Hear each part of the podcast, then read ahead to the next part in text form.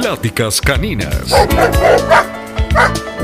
La plataforma con todo acerca de la cultura de las exposiciones canófilas. Memo Cavazos y Francisco Aviña con todos los temas que te interesa saber. Iniciamos.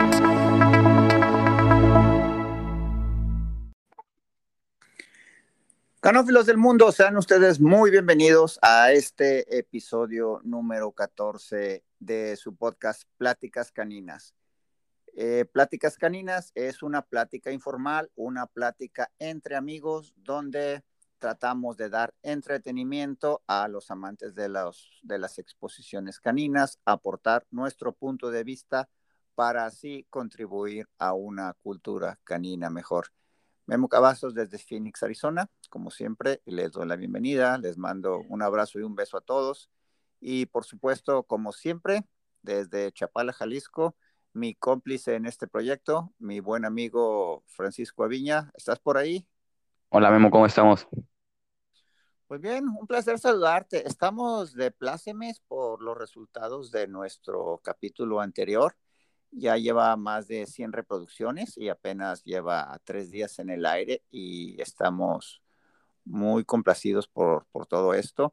Eh, no quisiera mencionar a todas las personas que nos han hecho el favor de compartirlo, porque realmente estamos muy contentos y no los menciono porque no me gustaría eh, eh, no mencionar alguno de ellos. Muy agradecidos con todos y recordamos que se unan a nuestro grupo en Facebook, Pláticas Caninas, o que simplemente en Google pongan Pláticas Caninas y nos encontrarán tanto en Anchor, Spotify, eh, iTunes Podcast o Google Podcast en cualquiera de estas plataformas. Eh, cuando vayan ustedes manejando hacia las largas manejadas a las exposiciones, es el momento perfecto para llenarnos un poquito más de cultura. Y por supuesto, en el Facebook, comuníquense con nosotros.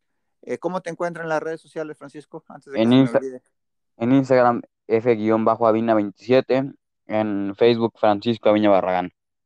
Ah, y antes de que se me olvide, qué bueno que me acuerdo. Eh, muchos amigos me han mandado solicitud de amistad a mi página personal de Facebook de Guillermo Cavazos y hace mucho que ya tengo los 5000.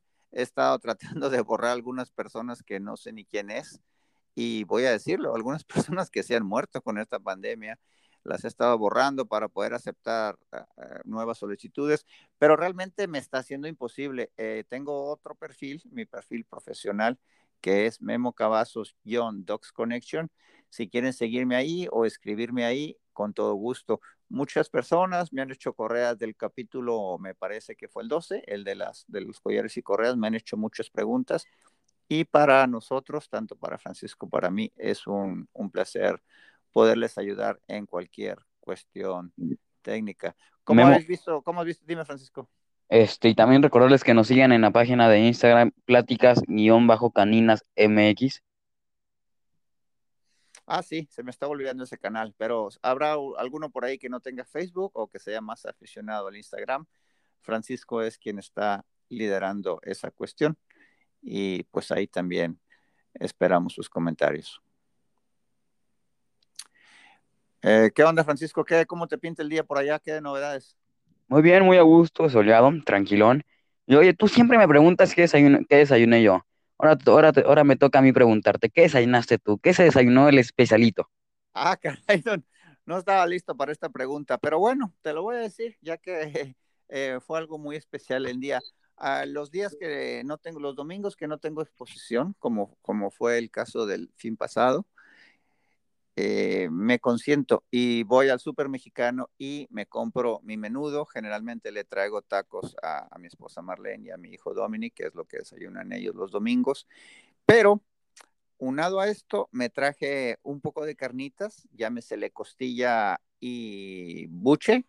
Para los que no están familiarizados con el término carnitas, es el cerdo que en México lo ponemos en un caso grande en un caso de cobre y lo cocinamos a, a fuego lento, ¿verdad? Y el buche es el estómago del puerco. Entonces, esa combinación de costilla de cerdo eh, hecha en carnitas con el estómago, es decir, el buche, es algo extraordinariamente delicioso.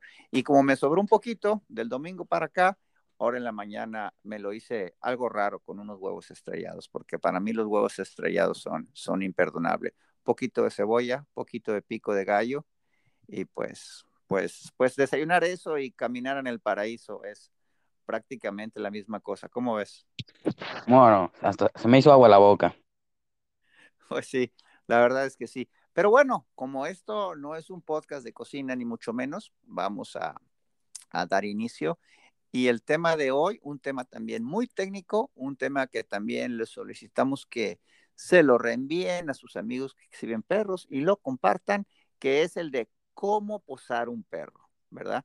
En principio, la evaluación de todo perro en cualquier país del mundo, se haga súmula, no se haga súmula, el perro se enfrenta a tres situaciones dentro del ring. El juez lo va a evaluar de manera posado, de manera que se esté moviendo, ya sea del lado de ida o de vuelta, y cuando el perro llega enfrente al juez o cuando el perro le solicita que lo pongamos suelto adelante, etcétera, ¿no? Estas son las tres situaciones. O sea, nosotros no tenemos que poner a un perro en otra circunstancia. Entonces, el posar el perro es muy, muy importante. ¿Por qué? Porque como manejador es el momento en el que nosotros podemos manipular más la imagen de nuestro perro, la postura de nuestro perro, esas espaldas, esas entradas de cuellos, ese implante de cola, todo, todo, todo tiene solución. Un perro siempre se puede mejorar mucho cuando se está posando. Eso lo digo desde el punto de vista del manejador. Ahora, por unos minutos, me voy a poner el saco de juez y yo sé que hay manejadores expertos que son muy buenos haciendo ver los perros posados. Esa es la primera impresión, se toma en cuenta, se acumula datos, se acumula data de, lo que vemos en el perro, pero yo pienso que, por ejemplo, unos malos aplomos en el frente de un boxer, por decir, eh, cuando llega a ti después de la ida y vuelta, cuando llega a mí después de la ida y vuelta, es donde esos aplomos se van a ver. Y para mí, el llegar es el momento donde puedo sacar más, más información. ¿Por qué? Porque está el perro en forma natural. Pero bueno, me quito el saco de, juez y me pongo el de manejador porque es el que voy a, usar para, para decir todo lo que te voy a decir. ¿Tú qué puedes decir en, a grosso modo del tema de posar un perro? Primero, este va a ser muy, muy claro, ya lo si mal no me equivoco, ya lo repetí en un, en capítulos anteriores, es ver las cualidades del perro y también, lo, y también los defectos. Y se pueden, a la hora de posar al perro, este, tratar de esconder algunos defectos, obviamente va a lucir más el perro, pero primero es, es ver las cualidades y los defectos.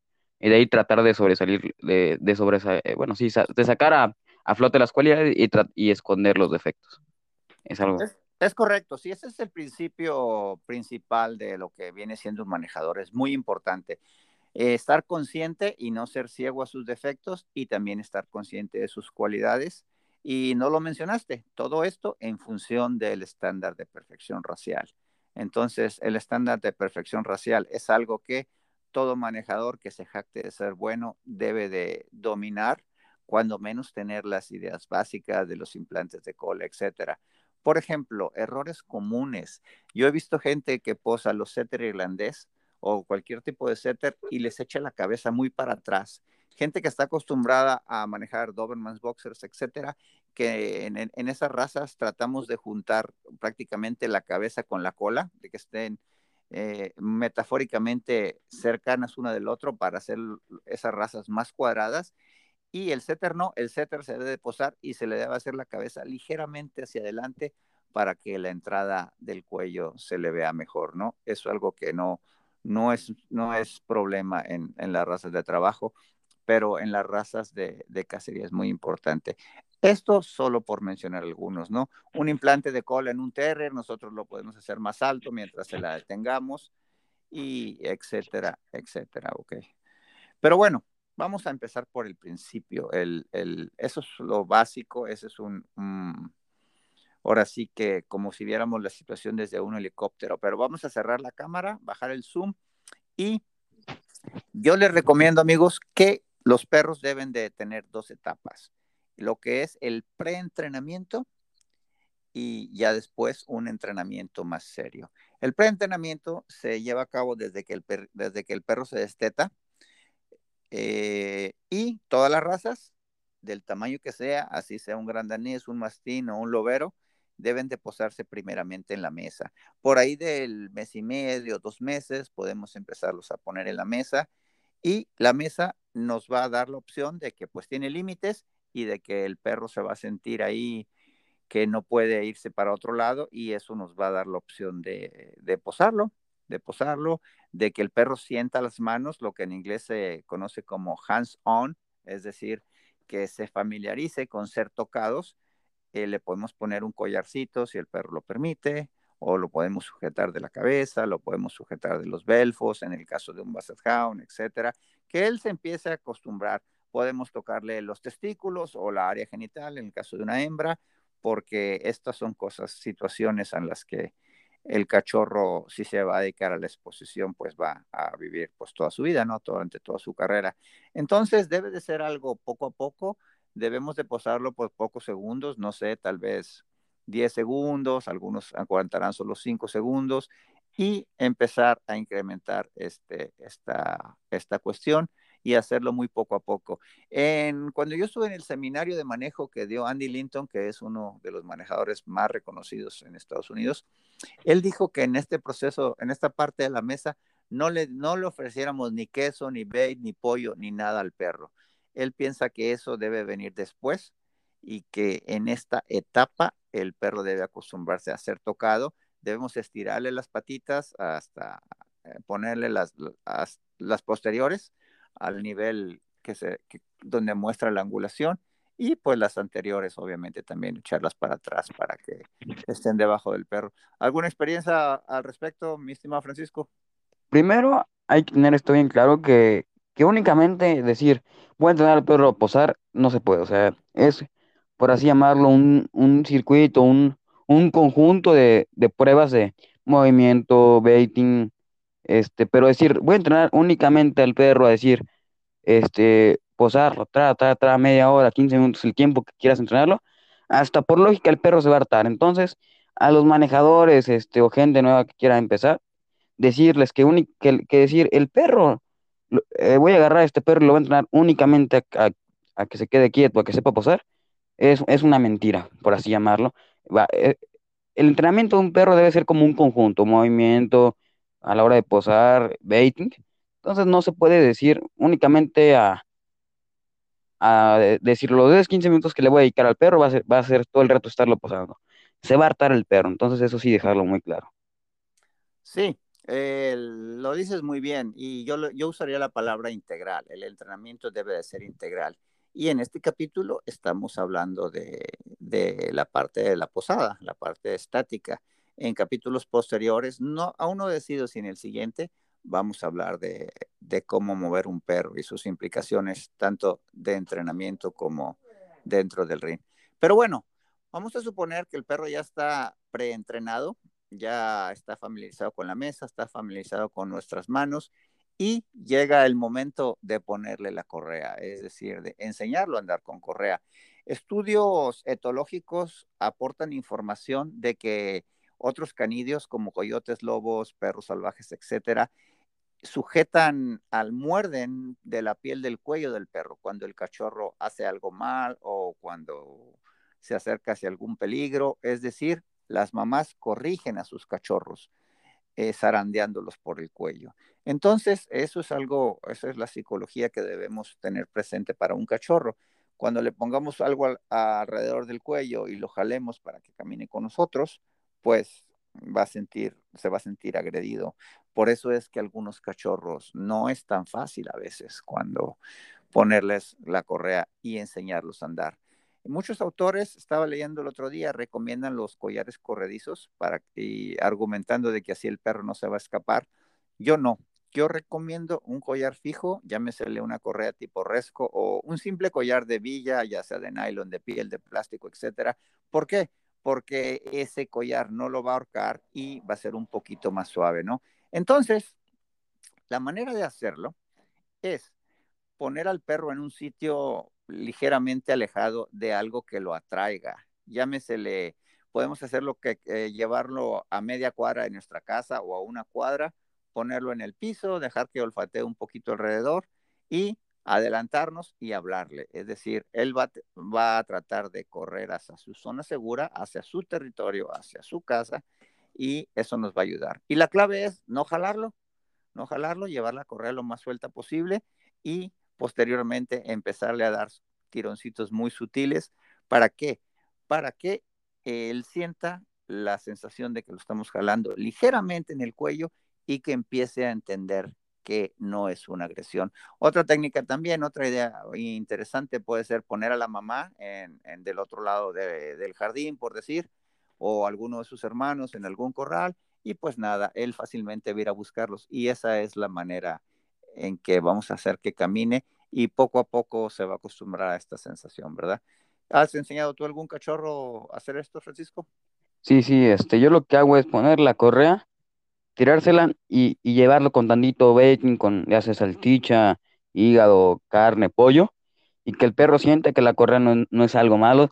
Esto tratando de verlo por la psicología del perro. Si tú llegas y, le pones la correa y, y quieres que, haga todo bien la primera vez, no, el perro siento que no va a funcionar, entonces trata de verlo por la psicología del perro y decir, ok, le voy a tirar la correa y que el perro siente que la correa no es malo, que, la correa lo va a acompañar y que, y que está ahí. Es correcto. Es correcto. Y bueno, pues después de tres o cuatro sesiones, generalmente todos los perros ya andan con correa. A algunos les cuesta más. Y después de cinco o seis sesiones, no sé, siete, y si se trata de un perro grande, por decir un gran danés, pues ya le ponemos un, un collar de los castigo, ¿no? Que, que es lo más propio para entrar al ring. Y ya cuando el perro camine, podemos empezar con un entrenamiento más serio, un entrenamiento más disciplinado y las sesiones de entrenamiento siempre deben de empezar jugando y deben de terminar jugando. Al principio no recomendamos que sea más de 15 minutos y el, el, tema de la posada, que es de lo que, lo que vamos a hablar en particular el día de hoy, estamos hablando, pues eh, debe hacerse, debemos, es un perro grande y en la mesa si es un, un terrero, un toy, etcétera y en la rampa, incluso sabemos que ahora está muy de moda. Esto es algo relativamente nuevo. Razas medianas como el Chao, el Bulldog, el Charpey eh, se, se, juzgan en la rampa y deben estar familiarizados con el subir y bajar por la rampa, etcétera, ¿no? Entonces, también muy importante sociabilizarlos. En este, en este momento, el perro ya puede salir en la calle y ya está con sus vacunas completas y llevarlos a la salida de una escuela, a, los parques donde haya gente, etcétera, etcétera, pues es muy importante. Pero bueno, en otro capítulo, sociabilización, perdón. Respecto a la posada, retomando el tema, también hacerlo poco a poco, tratar de convencer al perro de que pose, ofrecerle un premio siempre cuando ya sea afectivo de comida, cuando lo haga bien, y empezar igualmente por 10, 12 segundos, ir incrementando el tiempo hasta que ya un perro alcance, alcance los tres minutos. ¿Cuáles son los factores que tomamos en cuenta para posar un perro, Francisco, ya cuando lo está haciendo bien? Primero que ver cómo es el perro, que no, que no sea, que asuste bien. Después, eh, cómo va el progreso, decir, ok, a mí me gusta mucho tomar videos desde el día uno hasta este, todas las sesiones de entrenamiento para decir cómo va el progreso y después ya ver, eh, evaluar ya al perro. Sí, pero vamos a decir, los puntos importantes a la hora de pasar un perro, es, ya lo dijimos, conocerlo, ¿no? Pero eh, todos los perros prácticamente se posan de la misma manera, excepción del pastor alemán. Es decir, los lineamientos generales, vamos a hablar, por ejemplo, de un pointer alemán. Yo poso mi pointer alemán y cuando me asomo por encima del hombro, debo de ver unas patas delanteras perfectamente perpendiculares al piso y cuando volteo a ver los corvejones, unos corvejones perfectamente perpendiculares al, piso. A excepción del pastor alemán, prácticamente esto aplica en todas las razas. En algunas razas, como en el Doberman y el Kerry Brew, el posterior es ligeramente más abierto que el anterior. Y te voy a decir una cosa, ¿eh? he visto tendencia mundial a en todas las razas hacer eso, ¿no? Pero como dices tú, hay que tomar en cuenta las características propias del perro y habrá perros en los que cuando los sobreestiremos un poco, por decir, yo he tenido algunos beagles así, que son altos de grupa, cuando los sobreestiras un poco, eh, la espalda mejora mucho, ¿no? Entonces, eh, factores de esa naturaleza. Mm, por eso es que, como mencionas tú, lo del video siempre nos va a ayudar. Factores de esa naturaleza van a ser observados en el video y vamos a, pues, a tratar de, ir mejorando poco a poco. Ok, estas son las patas los otros dos factores importantes es la cola y la cabeza. Un afgano, un setter o, una quita, pues la cola va en diferentes posiciones, ¿no? Y caemos en lo mismo, ¿no? Conocer el estándar. Hay aquitas, por ejemplo, que tiran la cola hacia el lado derecho, es decir, hacia el lado contrario al juez, y nosotros vamos a tratar de ponérsela del lado del juez. Aunque no es incorrecto, aunque seguramente cuando la mueva, él la va a poner de su lado, este, se la vamos a empujar para, para el otro lado, ¿no? ¿Qué me dices de la, forma de sostener la cabeza, Francisco? Hay varias, varios eh, estilos. por ejemplo, lo voy a decir particularmente en el estilo del, boxer, que hay que eh, agarrarlo de la cabeza, por así llamarlo, del collar, y que el cuello haga un, cuello, por así llamarlo, del, del de cisne. Eh, va variando mucho por la raza. Sí, es muy importante. Yo mencionaba la cola y la cabeza, pero el cuello también es importante. Y en un momento dado, la espalda, ¿no? Por ejemplo, un fila brasileiro debe de tener una espalda que asciende, al igual que, el bulldog, el French, que es un poquito menos, menos, pero es algo también, factores importantes que mantenerlo.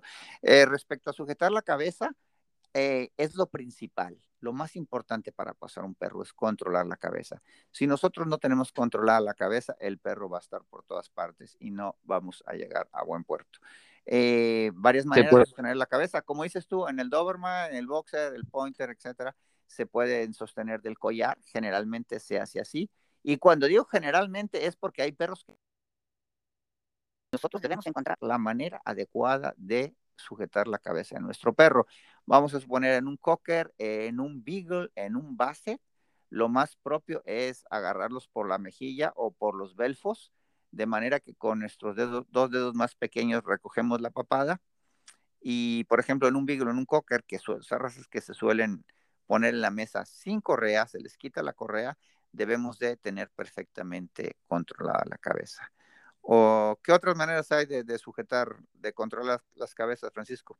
Hay que, ah, bueno, lo vuelvo, lo vuelvo a repetir, yo pienso que, la, que, que tener, por así llamarlo, bien, bien controlada la cabeza es como tener bien agarrado el, volante de un coche.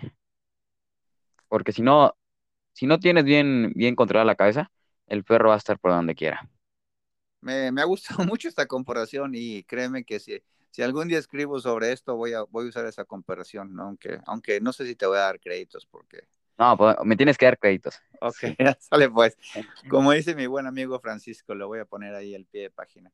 Ok, eh, ¿qué otras maneras de controlar la cabeza? Incluso con el bait. Hay perros que son muy bien portados y que podemos ponerle el bait enfrente y que el perro se ve limpio como si no lo estuviéramos tocando, ¿no? Sosteniéndole la cola, por ejemplo, en el caso de un base, de un beagle, que son que son razas que generalmente no sostienen la cola cuando, cuando están en, estética, en estática, aunque hay los perros que sí. Eh, ¿Qué se me olvida, Francisco? Eh, Bulldog, últimamente han, han, manejado, se han agarrado la tendencia de agarrar, este, anteriormente se agarraba de la parte eh, de abajo de la mandíbula y ahorita muchos manejadores han tenido la tendencia de, sujetarlo ya del, del collar. Es correcto, es correcto, sí, estos dos últimos años he observado yo eso en las ocasiones que ha ido a juzgar a México. Y a mí se me hace que lo clásico, lo que está uno acostumbrado a ver es, es sujetarlo de la, de la mandíbula. Pero bueno, aquí en Pláticas Caninas no tenemos la verdad absoluta. Cada quien hace y decide eh, cómo su perro se ve mejor. Pero sí es importante los principios. Controlar la cabeza, que el perro se sienta cómodo, porque hay ocasiones que hasta cuatro minutos va, va a tener que estar. Ahora, el posar eh, debe hacerse con mesura y uno debe de conocer a su perro y conocer los tiempos de su perro. Es decir, si estamos en una clase de 10 y nosotros estamos en el lugar número 8, ah, he visto al perro posado todo el tiempo que está en el ring y pues el perro ya cuando llega su turno, eh, siete perros adelante, ocho perros adelante, ya no quiere posar y pues resultó contraproducente, ¿no? El, ahora sí que voy a usar un anglicismo que no me gusta, pero el timing es muy importante, los tiempos. Yo cuando tengo un perro joven o un perro con poca experiencia, y vamos a suponer estoy en una clase de 10 y estoy en octavo lugar, cuando llego, cuando llego a tercer lugar de la línea, es decir, que hay dos perros adelante de mí, lo poso para practicar, para que reforzarle el, el entrenamiento que ya le di. Cuando llego a segundo lugar, es decir, están tocando al perro adelante de mí, lo dejo descansar para que esté relajado y ya cuando llega mi turno de ponerlo en la mesa o de llenar el spot, es decir, el lugar donde, perdón por el anglicismo otra vez, donde va a ser examinado, eh, camino hacia el punto exacto y lo poso cuando el perro enfrente de mí está yendo alrededor. Mucha gente se anticipa y lo hace muy pronto, pero si sé que mi perro le cuesta posar, que es nuevo, que estamos todavía refinando el entrenamiento. Cuando el otro perro empieza a ir alrededor, es el momento de posarlo. ¿Por qué? Porque cuando termina de ir alrededor, es muy probable que los, los ojos del juez, o así que iba a decir los jueces del ojo, los ojos del juez volteen a ver a mi perro y en ese momento el perro debe de estar perfectamente posado. Recordamos, exhibir un perro es un proceso efímero, es un proceso fugaz dos minutos y medio es lo que normalmente el juez dedica a nuestro perro y no hay oportunidad para segundas expresiones. Obviamente, si es un cachorro y se echa para atrás y se desposa, pues le damos la vuelta y lo volvemos a posar y hay jueces muy pacientes, más sin embargo, lo óptimo es que lo hagamos bien a la primera vez. ¿De acuerdo, Francisco? Sí, sí, claro. Muy bien, pues estoy, estoy muy complacido cómo, cómo se llevó a cabo este capítulo. ¿Algo que agregar? que ya tenemos a varios eh, oyentes de Europa, un, otros dos nuevos personajes, un sueco eh, eh, y un polaco, ¿no? Perdidos por ahí. Se me estaba olvidando, se me estaba olvidando recordar al mandar saludar al alemán perdido, pero bueno, lo siento, alemán perdido, has perdido protagonismo y ahora el perdido polaco y el perdido suizo le damos la muy bienvenida. Si nos están escuchando desde allá, por favor, comuníquense con nosotros, nos interesa mucho saber sus nombres, saber su perfil, qué tipo de gente nos escucha. También quiero dar la bienvenida a República Dominicana y saludar a mi amigo William Luna, a quien nos hizo favor de compartirnos. Y a Nicaragua, ¿no? Sí, Nicaragua no sabemos quién es, pero también que se comuniquen con nosotros. Pero a William, un saludo, gracias por compartirnos y repito a todos los que nos han compartido en nuestro capítulo anterior. Se lo agradecemos mucho. Francisco, pues creo que todo está dicho. ¿Algo más? No, nada más. Este, esperemos que disfruten mucho este capítulo y, nada más por, por decir. Muy bien, pues sin más, me despido, no sin recordarles que participen con nosotros, nos hagan preguntas, nos hagan comentarios, nos digan sus experiencias que han tenido posando a sus perros, a sus perros jóvenes, a sus cachorros, cualquier información que nos hagan saber en los comentarios aquí abajo de estos links en donde vean el podcast va a ser muy bienvenido. Y como siempre, muchas gracias a todos y me despido como siempre. Lo mejor está por venir.